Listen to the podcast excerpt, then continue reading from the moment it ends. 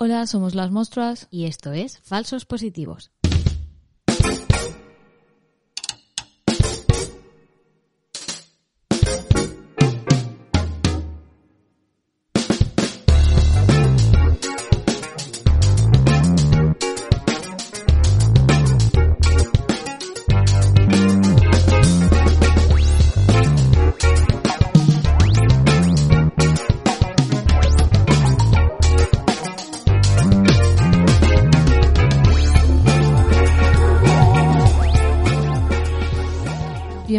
Nuevo capítulo de Falsos Positivos. Un podcast de Radio Mandarache. A los mandos, Andrea Martínez e Inés Muñoz. En la banda sonora, Alejandro Pellegrín y Daniel Osiguala. Hace ya algunos años, una noche, ya de madrugada, en un piso, mientras algunos dormían y otros no, hablando de asesinos en serie, mitos y otras leyendas propias de la oscuridad y de la nave del misterio. Bienvenidos a la nave del misterio.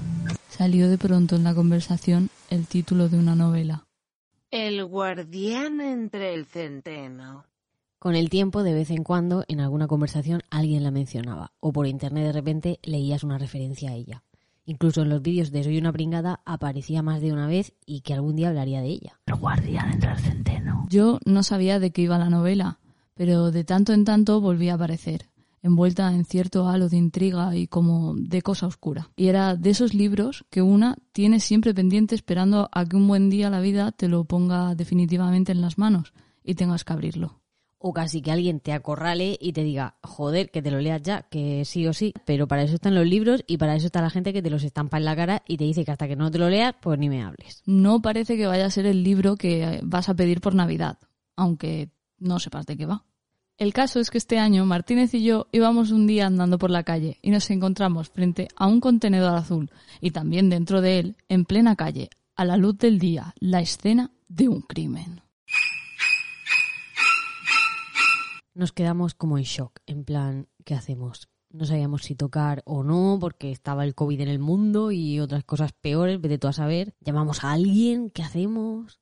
Pero al final nos acercamos y comprobamos que tanto tirados en el suelo como dentro del contenedor, el criminal tampoco pareció tener mucho cuidado al respecto, había pilas como de 30 o 40 libros. Mentira, eran cuerpos humanos muertos. No, no, la verdad es que eran libros. No era un crimen de sangre y vísceras, pero definitivamente mucha gente pensaría que aquello era un crimen contra la humanidad. A ver, eran un montón de libros pero llevarse cosas de la calle no deja de tener cierto peligro. Así que teníamos un dilema. Y con estas cosas, y hablo por experiencia, no te lo puedes pensar, porque eso de que, bueno, pues voy a no sé dónde y a la vuelta, si siguen ahí me los llevo, eso no funciona. Cuando hay algo bueno en la basura o en la calle, generalmente o lo tomas o lo dejas. Y si lo dejas, seguramente no vuelvas a verlo. ¿Usted sabe lo que es el síndrome de Diógenes?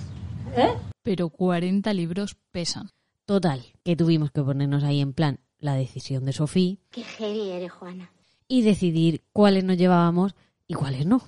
Nos pusimos las EPIs, mm, bueno, a ver, EPIs, bolsas de plástico de las mierdas de los perros que por casualidad llevábamos en el bolso como guantes y empezábamos con la criba. Y en esas estábamos que si venga, eh, matar un ruiseñor sí, eh, el libro de dejar de fumar es fácil, si sabes cómo, no, eh, Lovecraft sí, el de las manchas extrañas, no, cuando de repente apareció un título.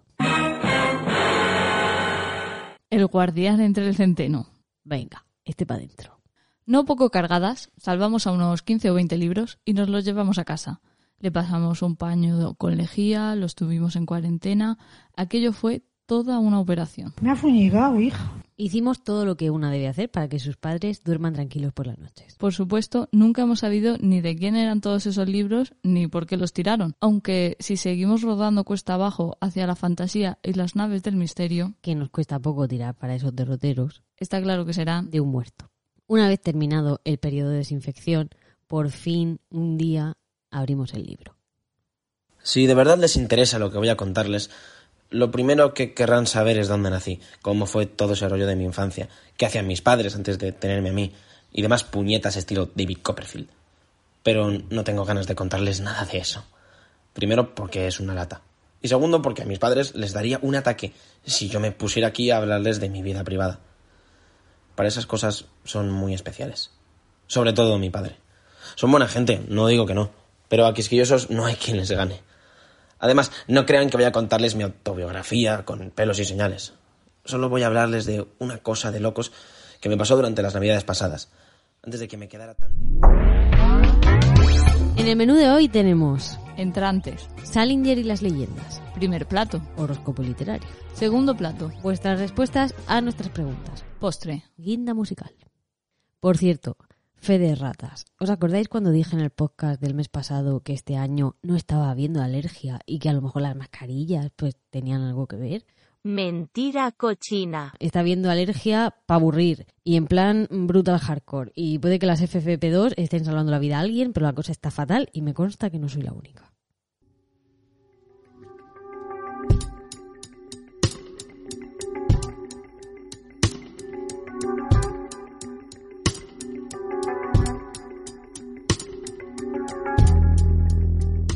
A pesar del asunto del aura del libro, no quisimos leer nada sobre él y nos embarcamos en la lectura como los caballos, no mirando nada más que lo que teníamos justo delante. El principio era intrigante. Holden Caulfield parecía un muchacho majo, muy despierto.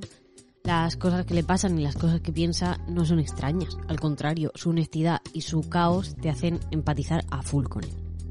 A medida que avanzamos, nos fuimos dando cuenta de que nada de lo que podríamos haber pensado a priori iba a ocurrir, que el libro no iba de eso, el aura se disipó y entonces se abrió un interrogante.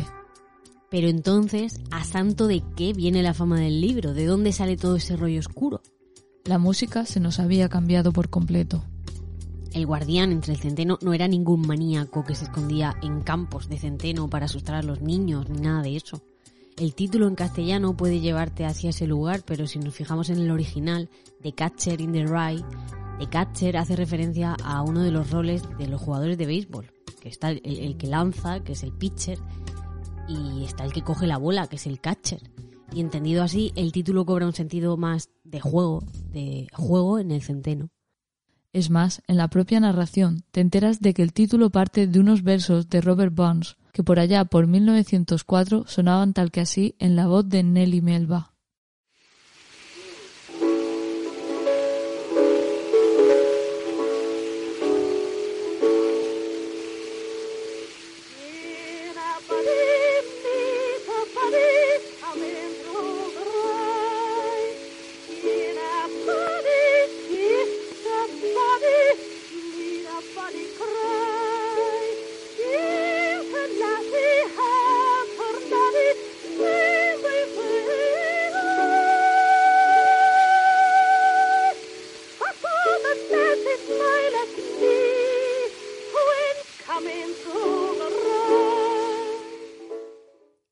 Con esa tonadilla, pues nos podríamos haber quedado embelesadas y tranquilotas.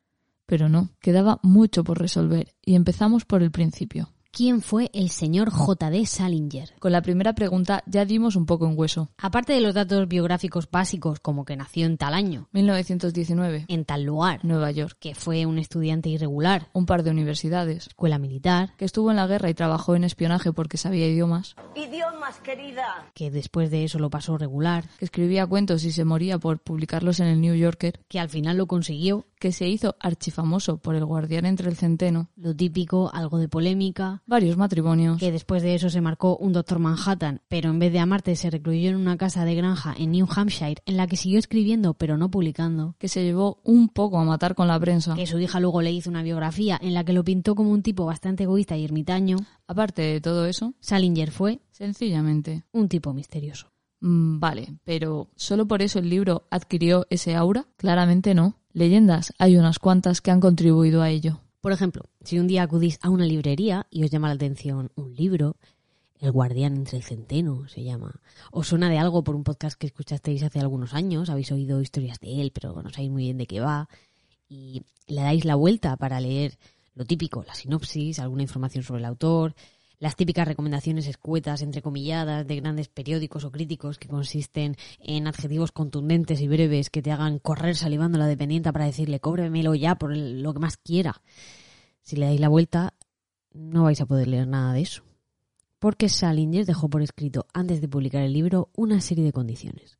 Una de ellas era esa, prohibidas las sinopsis, más uno a esto, que es lo que más odio hacer. Si le das la vuelta al libro, en cualquiera de sus ediciones lo que te vas a encontrar es el vacío.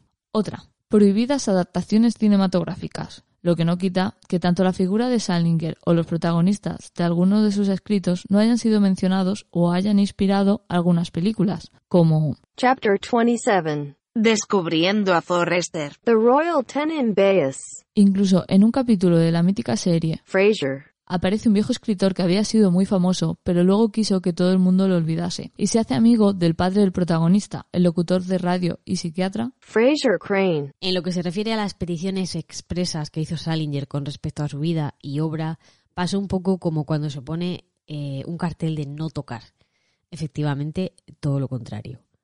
Por ejemplo, en 2013 se filtraron tres cuentos inéditos de Salinger que éste había cedido a la Universidad de Princeton, dejando por escrito que nada de publicarlos, al menos hasta que hubiesen pasado 50 años de su muerte, es decir, allá por el 2060, que aún nos quedaría un poquillo.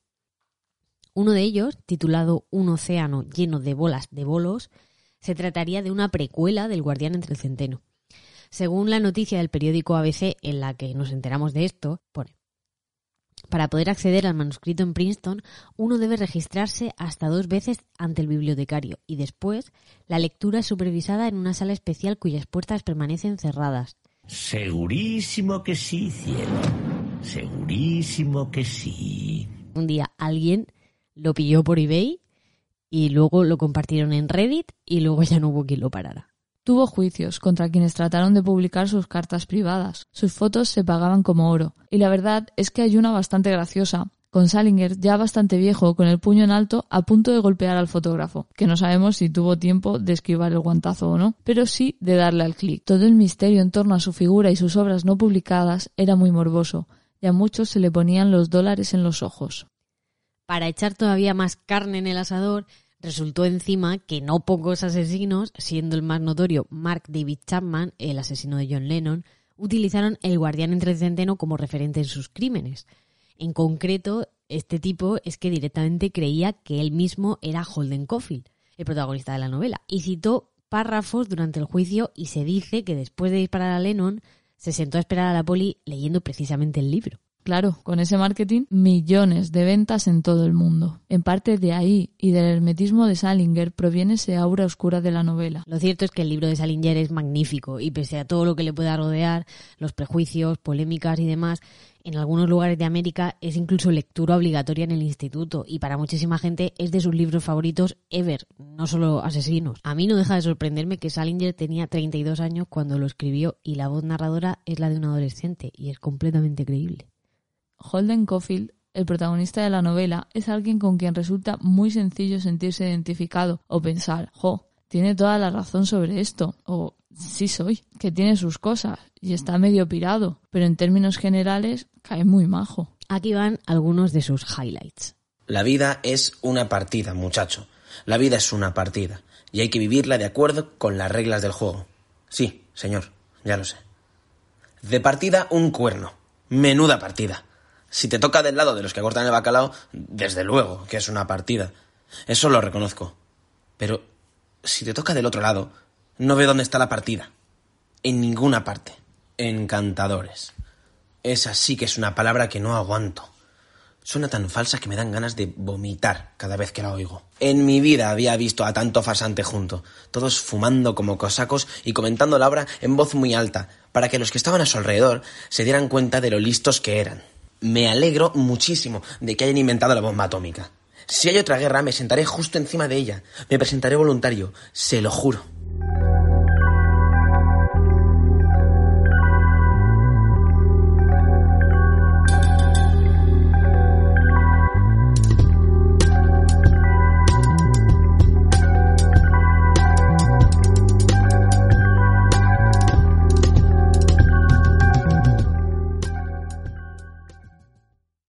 Aries. Holden Caulfield.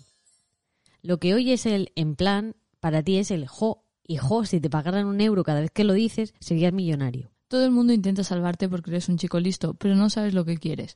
Y en general tomas malas decisiones y sientes que eres la oveja negra de la familia.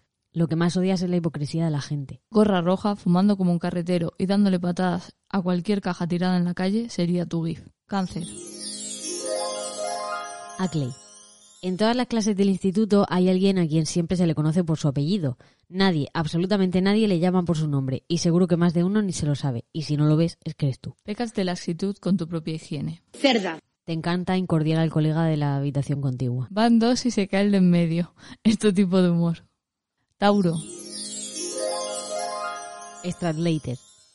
Tu lenguaje son las manos. Ya sea por afecto o mal rollo, acabas dando golpes a todo el mundo. Forradísimo, mazadísimo, definitivamente un poco chat. Vas hecho un pincel, pero tienes costumbres semejantes a las de cáncer. Lo que pasa, que no se te nota. Somos dos cochinas marranas, juntadas por el destino. Consigues lo que quieres de los demás porque piensas que eres lo más y que todo el mundo lo está deseando. Géminis. Madre de Ernest Morrow.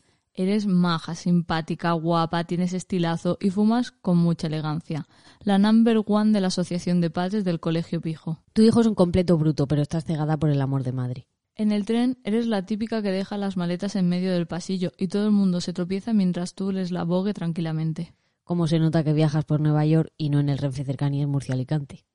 Eso sí, eres fantástica como compañera de asiento en un viaje. Sabes cuándo dar conversación y cuándo respetar el silencio. Leo. D.B. Cofield. El hermano mayor de la familia, los pequeños te adoran. Estuviste en la Segunda Guerra Mundial, pero no tuviste que disparar ni nada. Te fuiste a Hollywood y te aburguesaste. La prueba definitiva es que te has gastado un ojo de la cara en un Jaguar. De joven escribías cuentos y relatos verdaderamente buenos. Ahora estás en Hollywood y todo el mundo ve en ello el éxito menos tu hermano pequeño, que piensa que estás traicionándote. Virgo. Señor Spencer. Ahí tienen a un tío como Spencer, más viejo que Matusalén. Profe de Historia de Instituto. Tienes la espalda hecha un 7 de tanto estar encorvado con un libro. A tu edad disfrutas de las pequeñas cosas como comprarle una manta hecha a mano toda raída a un navajo en Yellowstone. Tienes un alumno Aries un tanto problemático y quieres que se tome en serio algunas cosas. Se lo adviertes, pero poco más puedes hacer. Libra. Phoebe Cofield. Diez añitos, eres la pequeña de la casa, todos tus hermanos han abandonado el nido y ahora el peso recae sobre ti. Más lista que el hambre. Cuando vas al cine y la peli es mala, te das cuenta enseguida. Y cuando la peli es buena, también. Dices las cosas claras, eres extremadamente ordenada y cuasi una patinadora profesional. Tienes un alter ego literario que se llama Hazel Weatherfield y que es una niña detective. Esta semana has aprendido a eructar y te ha hecho una ilusión tremenda. Escorpio. Sally Hayes. Cultureta. Te encanta ir a ver los grandes carteles de Broadway. Llevas a varios chicos detrás de ti, un universitario, un aspirante a militar, pero el que te trae de cabeza es un neoyorquino Aries desastroso con el que tardas como dos segundos en ponerte a discutir. Te aburre el insti, pero tiene sus cosas buenas. Aries te propondrá fugarte a vivir una aventura en un bosque dejándolo todo atrás, pero tu sentido de la responsabilidad te dice que eso no puede ser. En plan, ¿Dónde vas? Somos unos críos. Moriremos de hambre. Sagitario. Ali Cofield. Eres el tipo de chico que escribe poemas en su guante de béisbol para tener algo que leer mientras espera en el campo. Un chico bien listo, pero con mala suerte. Una estrella fugaz. Pelirrojo como un Weasley, el ojito derecho de tu hermano. Cuando eras pequeño quisiste ir con él a disparar, pero te dijo que no podías porque era muy pequeño. Y te pegaste un mosqueo de los buenos, pero en general eres un crío muy risueño. Acuario. Los patos. El signo más misterioso. ¿Acaso sabe alguien a dónde van los dichosos patos de Central Park en invierno cuando se congela el lago? Tal vez viene alguien con un camión y los recoge y se los lleva al zoológico o se van por su cuenta a otro lado. El resto del año tenéis una vida pacífica, dentro de las pequeñas riñas territoriales o alguna que otra lucha por un trozo de pan que os lanza algún crío de cuatro años con poca puntería. Exceptuando esas naderías, os va guay. Capricornio. Horwick, el taxista. Eres taxista en Nueva York y es casi Navidad. Si hay algo que definitivamente no tienes es el Chichi. para farolillos. ¿Y yo qué cojones sé a dónde van los patos cuando se congela el lago? Es el tipo de conversación que estás dispuesto a ofrecer después de no sé cuántas horas seguidas conduciendo de un lado a otro, piensas. Pero lo cierto es que al final te picas y entras en el juego. Los que no se van a ningún sitio son los peces, se quedan helados en una misma postura durante todo el invierno. Contestas satisfecho. ¿Y cómo comen entonces? Insiste el pasajero. Pues por los poros de su cuerpo, no se van a morir todos los peces en invierno. Uf, de verdad la gente, qué paciencia hay que tener. Piscis. Jane Gallagher. Vienes de una familia con un poco de isus. Team Perros, tienes un Doberman tipo pincher que te sigue allá donde vas. Bailas ballet y entrenas, llueve, truene o con 40 grados a la sombra. El verano pasado no, el otro, conociste a Aries, que veraneaba con su familia cerca de tu casa. Jugabais a las damas y tú, cada vez que conseguías una, no la movías de atrás y las dejabas todas en fila. Te gustaba así. Y a él pues lo tenías loquito.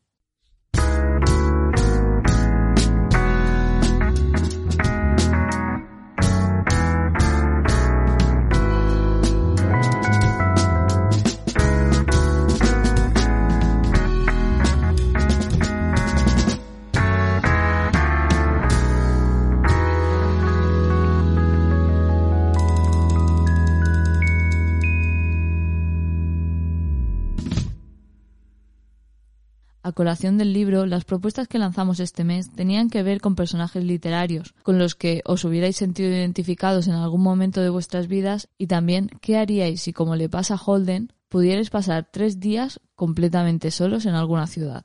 Estas han sido vuestras respuestas. Yo con el personaje que me he sentido, o sea, el personaje de novela que me he sentido muy identificada es con Pipi Calzas Largas. Y mm, bueno, de novela y luego ya en la serie, pero sobre todo en la novela, yo cuando la leía de pequeña me, me imaginaba que, o sea, yo me sentía que yo era ella, ¿no? Y que, mm, y supongo que por envidia, ¿no? Que envidia va a tener como esa libertad que ella podía tener y no tener a sus padres encima en ningún momento. La envidiaba también porque podía comer siempre tortitas y sobre todo porque tenía mucha fuerza. O sea, ella levantaba el caballo con sus brazos, ¿no? Y yo, yo siempre he tenido poca, poca fuerza en los brazos. Entonces siempre, mm, no sé, siempre me he sentido como muy conectada con ella, diciendo yo algún día voy a ser pipi calzas largas.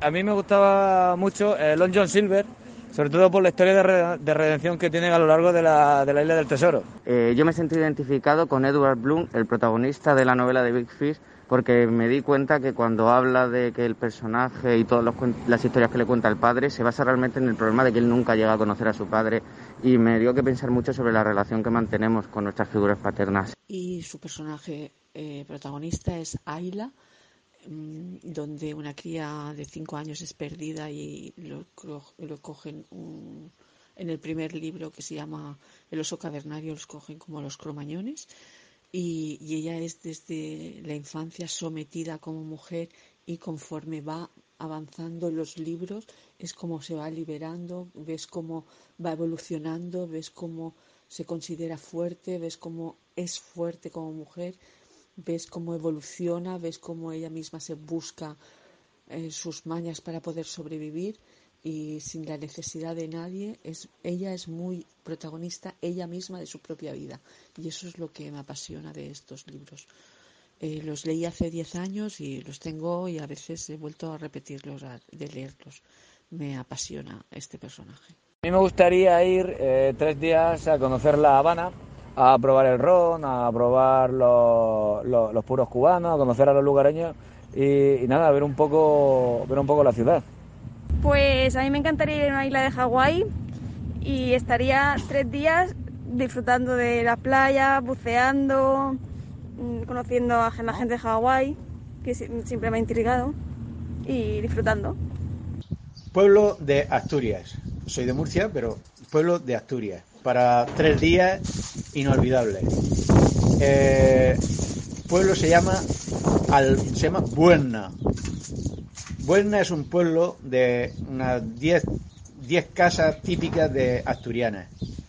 Eh, al sur tenemos los picos de Europa y al norte tenemos el mar Cantábrico. A los picos de Europa acceso medio kilómetro.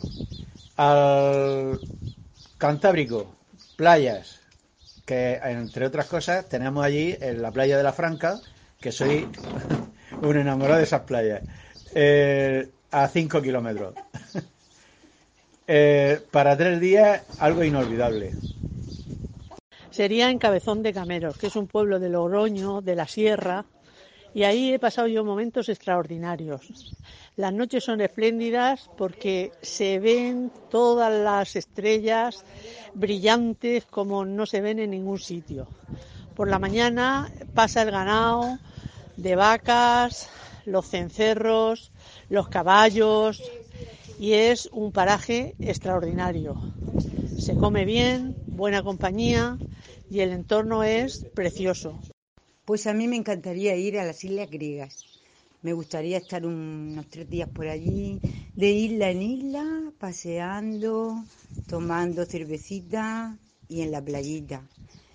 Y relacionándome con los griegos, que tienen que ser muy divertidos y muy simpáticos. ¿Y por qué no también con las griegas? A mí me encantaría ir, eh, ahora que se puede, a Barcelona, porque es una ciudad que la verdad nunca me ha dado tiempo a pararme allí, pues a ver el Parque Güell, a, a ver el ambiente de la ciudad y tal. Y próximamente vamos a ir a Australia. Yo estoy deseando de ir a Sydney. Y seguidamente quiero ir a Alaska. Me importa ser tres días en cada sitio, no cuento el avión, ¿eh? que si no, no me da tiempo a nada. Y Alaska, Alaska es la naturaleza desbordante y loca, me encanta. gustaría ir a mi pueblo para recorrer los sitios de la infancia, porque mi pueblo es muy bonito. Y después me gustaría ir a Barcelona exclusivamente a ver la Sagrada Familia, que la última vez que lo vi me impactó muchísimo. Sería Oslo. Me encantaría conocerla, encantaría pasearme, me encantaría ver sus museos, sus teatros. Creo que tiene encima mm, espacios muy abiertos porque a mí me gusta la naturaleza, pero no soy de ir a, a verla. Entonces prefiero las ciudades y creo que Oslo tendría ambas cosas juntas. Y ahí creo que podría disfrutar mis tres días de, de paseos y experiencias, tanto diurnas como nocturnas. Muchas gracias por enviarnos vuestros audios y mensajes una vez más y acompañarnos cada mes.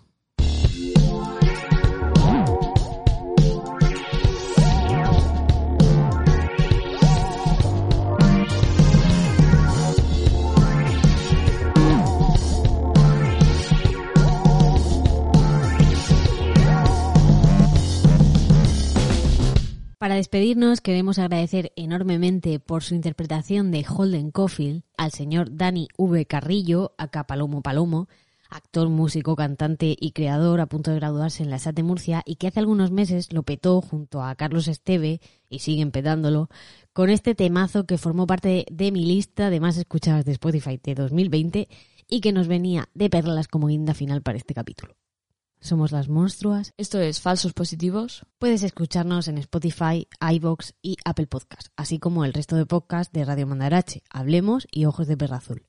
Con ustedes, Cielo Romanticón, de Palomo Palomo Fit Carlos Esteve.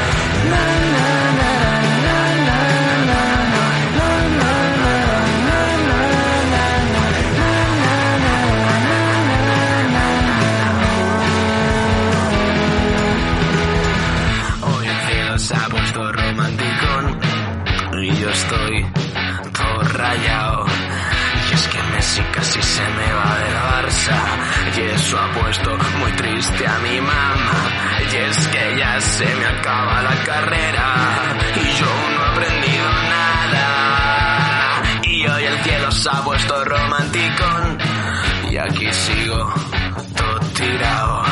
Y casi copio fresquito y al mango y no estoy nada orgulloso. Pero es que me imagino